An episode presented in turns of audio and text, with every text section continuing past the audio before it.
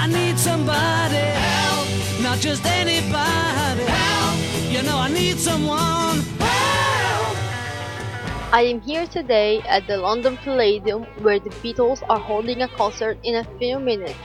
Right behind me, more than 3,000 people are waiting for them and you can hear them screaming and shouting, excited to finally see the idols. Fans have been waiting since yesterday morning at 4 am. The atmosphere here is absolutely overwhelming.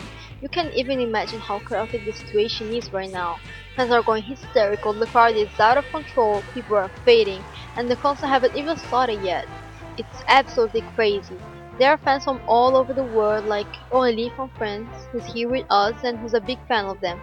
Tell us, Aurélie, you came all the way from France just to see the Beatles. Why do you like them so much? Yes, it took me a day to get here, but I'm a big fan of them, so it's alright. I love them. They make good music, they sing very well, and they are just so handsome.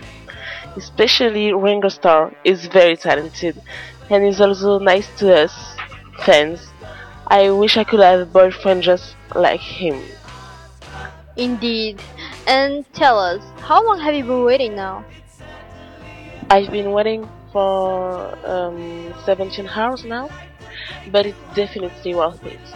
Seeing them close has always been my dream. and how are you feeling right now? I'm so excited. I still can't, can't believe I'm here. It's just, just too good to be true. Well, we are glad you're feeling good, and the concert will start in about 5 minutes. As you can hear, the crowd is getting louder and louder. The stage is now fully prepared for the Beatles' appearance, and we'll be back after the concert with Aurélie to tell you how it was. So stay with us. It was 20 years ago today. Sergeant Pepper taught the band to play.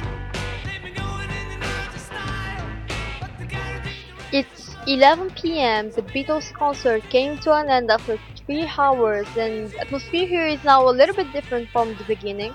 Many people have been taken out of the pit after fainting and many fans are not crying, already missing four singers. So, Aurélie, um, tell us, how was the concert? Oh my god! Best day of my life! It was absolutely breathtaking! I can't believe I saw them. It's a dream becoming reality for me. It was just wow!